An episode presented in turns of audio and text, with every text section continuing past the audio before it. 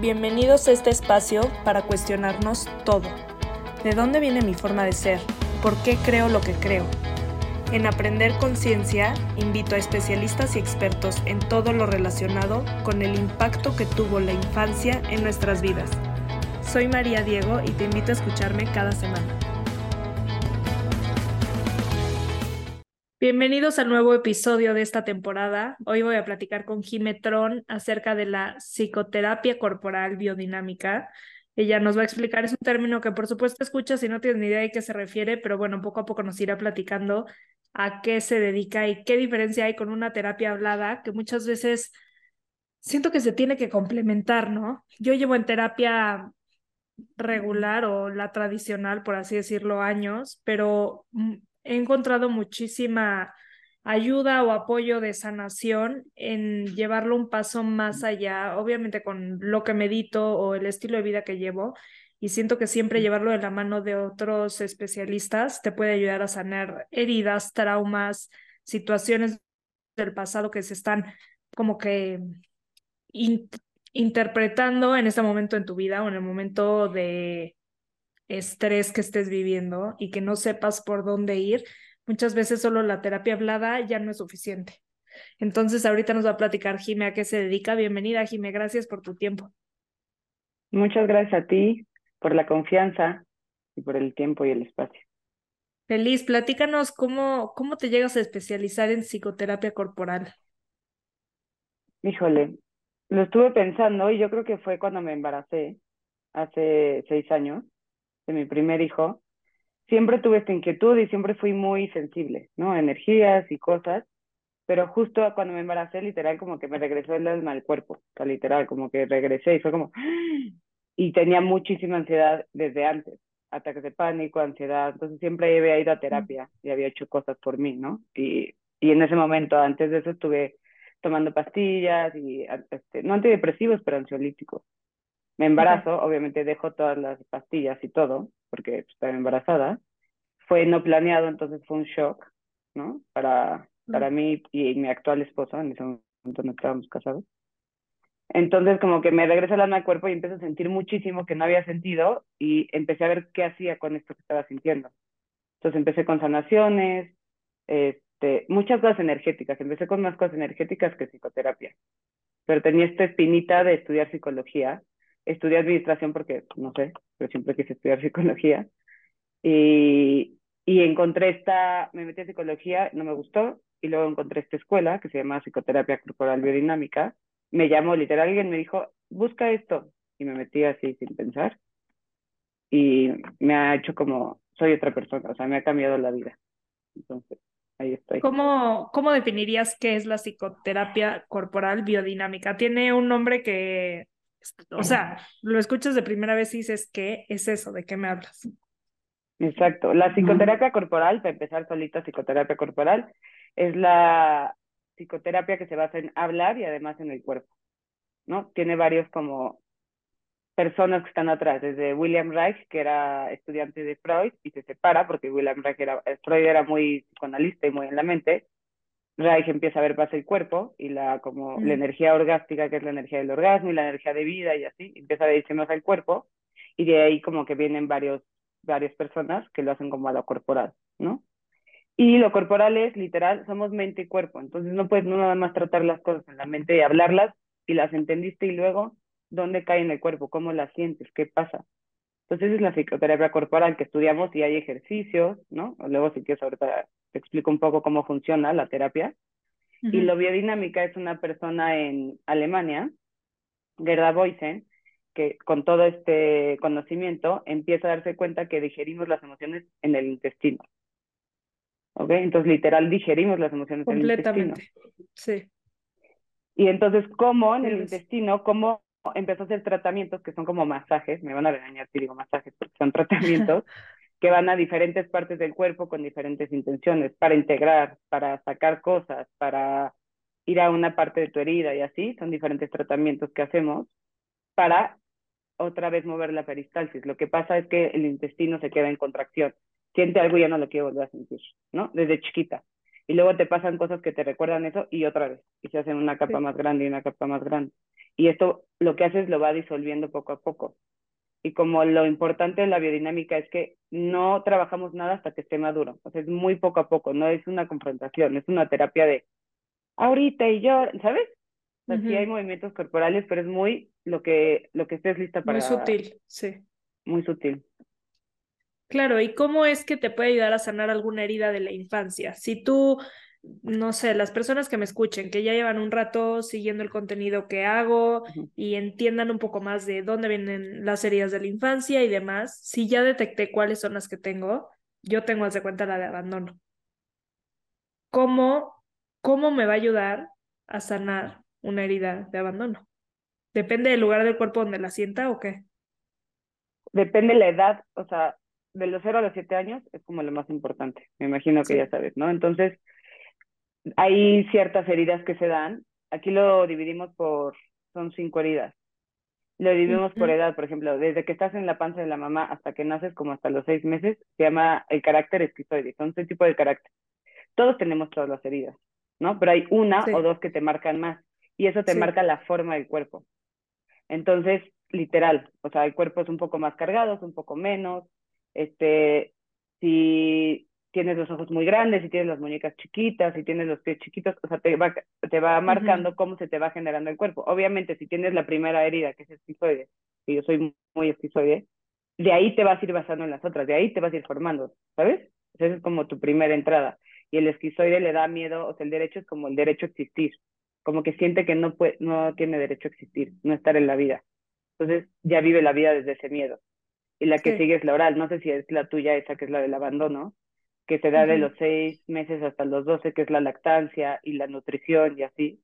Entonces, si la mamá no está tan presente por una u otra cosa, porque no podemos estar ahí todo el tiempo, ¿no? O sea, todos los hijos los van a tener. Este, sientes que no está, sientes que te están abandonando, que no te nutrieron. Entonces el abandono puede ser de ahí o puede ser hasta los seis, siete años si ya hubo como un rompimiento de tus papás o se divorciaron, así, pero es diferente. Pero bueno, después de la oral viene la, la psicopatía, que es cuando te empiezas a entender que eres una parte de tu mamá, como del año. O sea, como que te empiezas a individualizar y dices, ah, ya no soy simbiosis total, ya soy yo y mi mamá y mi papá. Y en esa, si los papás no están tan presentes y pierdes el referente, como que pierdes al papá, dices, ¿qué onda? Entonces te pones arriba de los papás como para no sentir esa herida de como que no están. Entonces dices, ay, mi mamá no está porque pues tiene que hacer cosas así que mensa, ya sabes, obviamente todo está inconsciente de un niño chiquito, la conciencia infantil. Y luego viene la sobrecargado o masoquista. No nos encanta el término masoquista porque lo tenemos como muy metido en otras cosas, pero sobrecargado como que justo es la, los esfínteres y la, el pañal, ¿no? Entonces es como, te dicen cuándo, literal, hacer pipí y cuándo hacer popó. Y si tienes una mamá que te dice, ahorita, ahorita, y es súper así en esa etapa, y es como, ah, me está diciendo cuándo tengo que sentir y cuándo no. O sea, en otros términos, ¿ya sabes? Entonces te cargas todas las emociones porque te dicen, no, no sientas, entonces mejor no la siento porque lo único que quiero es que mi mamá me quiera. Y si mi mamá me regaña por hacer algo que ella no dice, mejor me guardo y te guardas las emociones. Y ahí es cuando literal nos cargamos de energía, por eso se llama sobrecargado. ¿No? Entonces yo soy, yo, por ejemplo, yo me di cuenta de mi parte masoquista y me costó muchísimo porque en cuerpo soy rígida y muy esquizo, ¿no? Que es la que sigue. Pero la sobrecargado yo lo tengo mucho en las caderas, que mucho pasa en las mujeres por cómo es la crianza, ¿no? Por todo el patriarcado, por cómo se da. Entonces, dice como, no, y claro, me guardo muchísimo las emociones y necesito llevar al límite todo para poder sentir. Necesito que me lleven al límite para que me pueda enojar. Porque no sé enojarme porque me dijeron, no está bien que te que sientas, no está bien que te enojes, no está bien que llores. Y la última es la rígida, que es la etapa donde, bueno, aproximadamente a los siete años, que se da este triángulo edípico, que la mujer como que busca más al papá, ¿no? Y es como esta, la mamá es la, pues la mala, por así decirlo, porque es la competencia. Entonces, y por ejemplo, mi papá se fue de mi casa justo a esa edad, se divorciaron mis papás. Entonces yo tengo muy marcada esa herida, porque vivir es el corazón de la sexualidad. No que a los siete años hay una sexualidad con tu papá, pero empieza a ver eso de, ay, me acarician y se siente rico, y, ¿sabes? O sea, hay placer, placer de niño. Sí.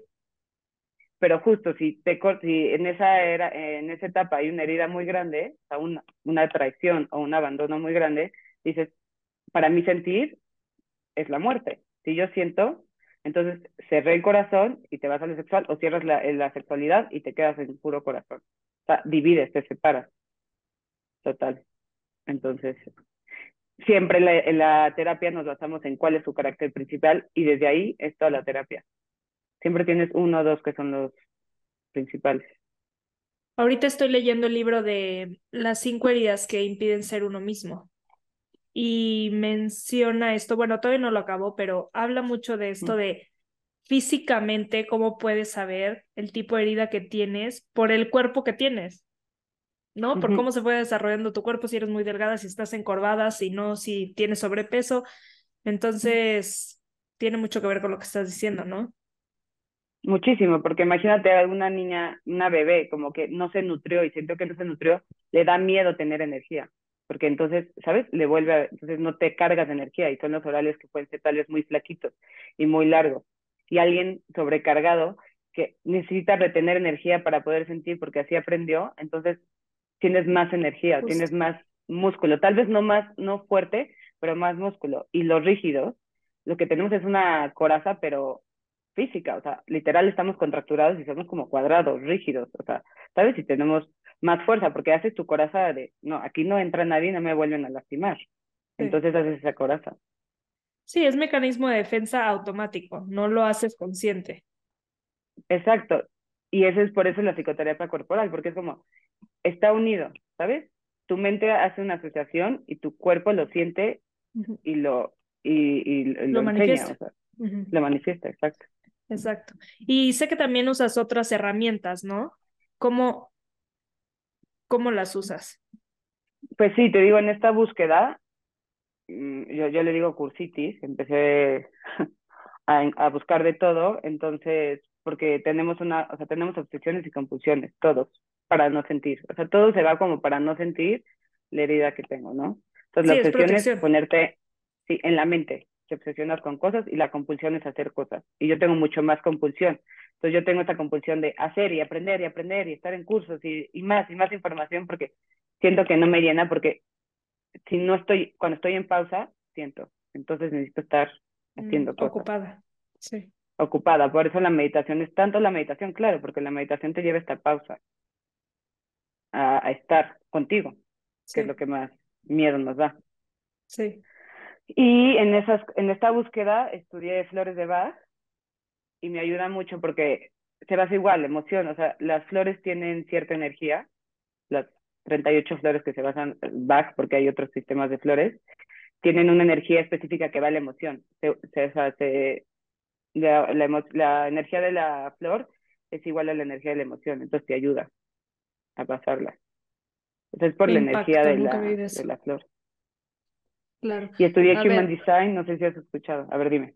Algo he escuchado. Justamente tengo una sesión de Human Design. A ver, ya tuve una entrevista con Samantha García. Nos habló de lo que hace, pero platícame más a fondo. Se me hace una herramienta impresionante que todo el mundo deberíamos de tener para, pues, autoconocimiento. O sea, básico de ti 1.0. Human Design me llama mucho la atención porque tomé astrología, pero cursos muy básicos. Siento que astrología me tendría que haber metido de fondo, es como algo muy grande.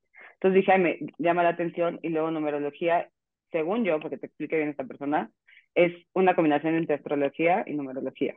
O sea, dependiendo el día que naciste, la hora que naciste, por los planetas, en eso se rige, y la numerología. Y lo que te dice es que hay cinco tipos de energía y eres una, eres una de esas. O sea, hay un, te, enseñan un diseño, literal, por eso se llama diseño humano, con centros energéticos que va a la cabeza, el corazón, la garganta, el sacro, ¿no? Y así, y te dicen cuáles están llenos o no. Si lo tiene definido o no definido, que definido sería lleno, es este que así eres, ¿no? Y si lo tienes abierto, por ejemplo, yo tengo muchísimos abiertos, yo tengo poquitos definidos. Yo absorbo la energía en esos centros de los demás ¿sabes? Entonces no es mía. Entonces también mucho era como, a mí me pasa mucho como, esto no es mío, esto no es mío, ¿qué pasa? Y yo soy muy camaleónica, que me gustan muchas cosas, no entiendo por qué, porque yo no soy tan definida en, en algunos centros, yo tengo mucho abierto. Y el chiste es entenderte, porque nos enseñan a que te tiene que gustar una cosa y ya tienes que saber qué quieres estudiar y qué quieres hacer en la vida y todo tiene que ser muy así. Y es como, no, es que yo no soy así. Ya me di cuenta que yo no soy así. Y hay tipo cinco de energías, el manifestador, manifestador generador, generador, proyector y reflector. Y entonces, esa, este tipo de energías te dicen qué centros tienes abiertos y cuáles no, y cómo funcionan. Y la verdad que a mí me ayudó muchísimo. Ah, tiene todo. Como que yo creo que todas las herramientas, la verdad, llevan a lo mismo. Nada más unas te hacen más sentido a ti y unas menos, ¿no? A mí yo que soy muy mental, me gusta la estructura, esto me dijo como, ah, ya entendí. Ya entendí por dónde voy. Ya entendí por qué siento las emociones de todos. Ya entendí por qué me cuesta expresarme. ¿Ya sabes? Claro. Porque tiene o sea, cada centro tiene numeritos y dependiendo qué numeritos se te prendan o no, se conectan. Si se te prende uno con este, se conectan y entonces ya se pueden prender. Pero tal vez se te prenden unos, pero no se te prenden los que se conectan. Entonces, por ejemplo, la garganta yo lo tengo abierto, pero con mi esposo, porque también puedes hacer comparaciones ah. con personas. Claro, con mi esposo, que se expresa muy bien y tiene la garganta definida y yo no, y tenemos un número que se conecta, ah, con él sí me puedo expresar, como que te prende ese centro cuando estás con personas. Entonces te dice, tal vez tú trabajas muy bien solo porque eres muy definida y tal vez tú trabajas más bien con grupos porque te ayudan a, a poner como las ideas claras. Entonces te da muchas herramientas. Claro, esta persona que te digo que entrevisté para hablar de esto, sube mucho contenido a sus historias de cómo te puede ayudar con tus hijos. Justamente estoy en una etapa, mi hijo grande va a cumplir cinco años y la chica tiene dos, un poco más de dos. Pero bueno, estoy en dos etapas, siento que en este momento muy diferentes porque uno está como que en reto en este del no todo el tiempo, en le pido las cosas 17 veces y no las hace. Y cuando, o sea, cuando volví a buscar a la persona eh, que en ese momento fue el especialista que encontré y que me ayudó muchísimo, es como ayúdame a entender el diseño humano de mi hijo. Porque volvemos a esta parte de querer buscar que hagan lo que nosotros decimos, ¿no? Porque piensas que tú estás bien. O que, por supuesto, haciéndolo con la mejor intención, pero si no llegas a entender desde dónde está actuando y está siendo tu hijo, pues nunca vas a llegar a conectar por más que te eches toda la teoría de conecta, velo a los ojos, ponte a su altura, no grites, ¿verdad? O sea, sí llega un punto en el que a mí se me acaban las herramientas y digo, ya no sé qué hacer, no lo entiendo. ¿Me explicó? Entonces, hasta para eso te puede ayudar. No solo en ti, como dices, a las personas con las que vives. entender a mis hijos me ayudó. Yo también tengo uno de cinco, casi seis y uno de tres. Y a Ricardo, que es súper retador, es manifestador generador y esos son muy rápidos y todos brincan de una cosa a otra y así. Entonces me ayudó a entenderlo para tampoco yo encasillarlo a este a este esquema que todos queremos, ¿no? Y te quedas en fútbol siempre toda la vida porque ya dijiste. Y Ricardo no es así. Entonces sí te ayuda a entender cómo es su energía, o sea, cómo es. Pero también lo que decías de los hijos ahorita, porque es, claramente me metí para es que ser buena mamá y obviamente ya me metí para ser mejor persona, ¿no? Estudiar pero muchas veces son proyecciones. Lo que me, tipo, con mi hijo Ricardo, que es el que más me cuesta, ¿no? porque literal me prende todos mis botones. Y respiro y sé paciente y uso todas las herramientas que conozco y no sé qué. Es como, ¿a quién estás viendo en Ricardo? O sea, ¿a quién yo, o sea, ¿a quién de mis papás, porque casi siempre es con los papás, le estoy poniendo a Ricardo? ¿Y quién está, entonces me está confrontando todo el tiempo esa herida que no quiero ver y ese sentimiento que no quiero sentir?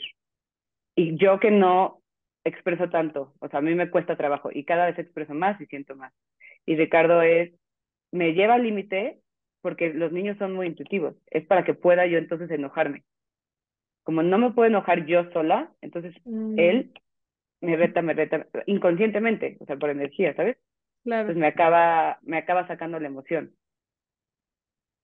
O sea, como que los niños a veces sirven de, pues sí, para ayudarte, como que inconscientemente es como mi mamá está tensa, yo también estoy tenso, ¿qué está pasando? Y te llevan a que la emoción salga. Sí, sí, como que cuando empiezas a estudiar de esto te das cuenta que sí todo va más allá del berrinche, del por qué, por qué se tira al piso todo el día a llorar. O sea, todo tiene un porqué. Y si te está detonando es porque justo como dices, te prende el botón que necesitas de la herida que tú traes. No es lo que él hace, es lo que tú traes que te detona. Exacto, que te detona y que entonces no le estás tal vez dando esa necesidad. Y nunca vamos a cubrir la necesidad completa al niño, porque es imposible. Si estás ahí, Sí, tú también es las mucho, traes si no estás no ahí, cubiertas. exacto. O sea, Pero, y también dar, o sea, y lo que yo he hecho con mis hijos es, sí, dejarlos hacer el berrinche, pues que hagan el berrinche. Y entre más berrinche, no sé si te pasa. Entre más, ya no llores, o sea, porque muchos nos dijeron como que te da esta pena en un restaurante que están haciendo berrinche, pero a veces ni nada más necesitan soltar la emoción. Obviamente hay niños que lloran por todo, entonces ahí tienes que ver qué está pasando. O sea, ya no es un berrinche, ya es un, mamá, ponme atención sí, y esta es la forma que me estás poniendo atención. sí. Cuando lloro me volteas a ver. Porque otra cosa, me decía mi maestra, dije, te, te juro que estoy ahí y estoy, y estoy como mamá presente y estoy más, ¿no? Porque ha sido todo una, un autoconocimiento el lucha y me decía, sí, pero estás tratando de ser una mamá perfecta y al tratar de ser una mamá perfecta dejas de ser mamá real. Qué grueso. O sea, así vivo. Así vivo. Entonces, Por todo al lo que lees, lo que, tanto, o sea, justo, eh, como a ti, al tratar tanto de todo lo que estudias y todo lo que traes aquí, estás como que queriendo sobreproyectar, ¿no? sí, y dejas de ser tú. Y eso es lo que sienten.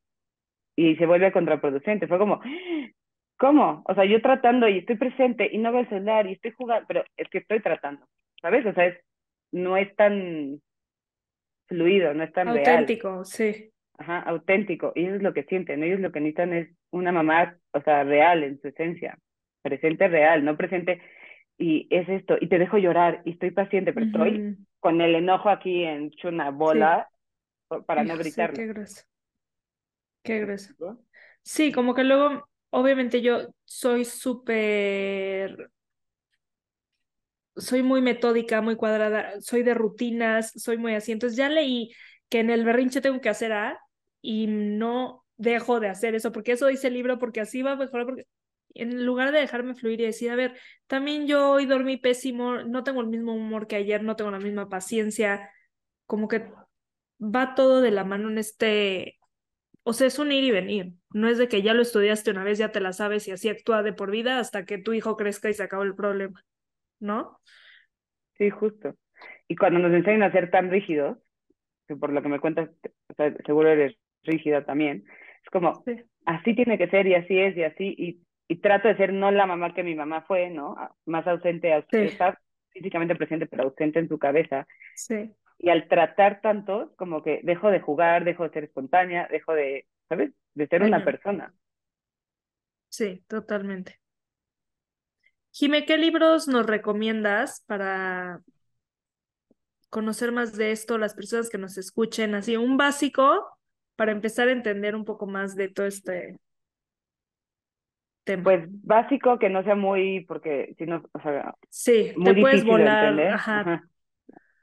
Pues puede ser, no sé si has leído de Body Keeps the Score.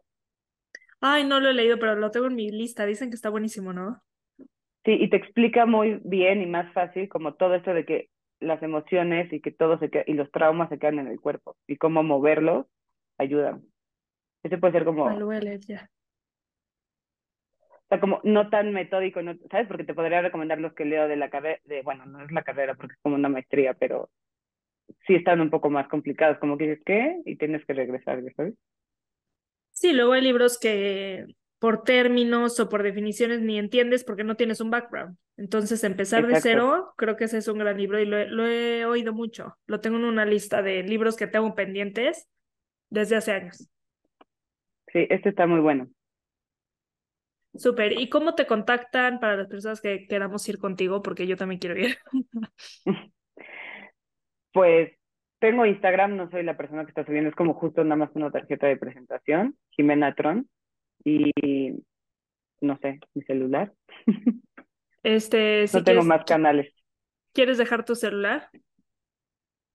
Sí, es 55 67 05 08 87. Perfecto. Jimena con J, ¿no? Jimena con J.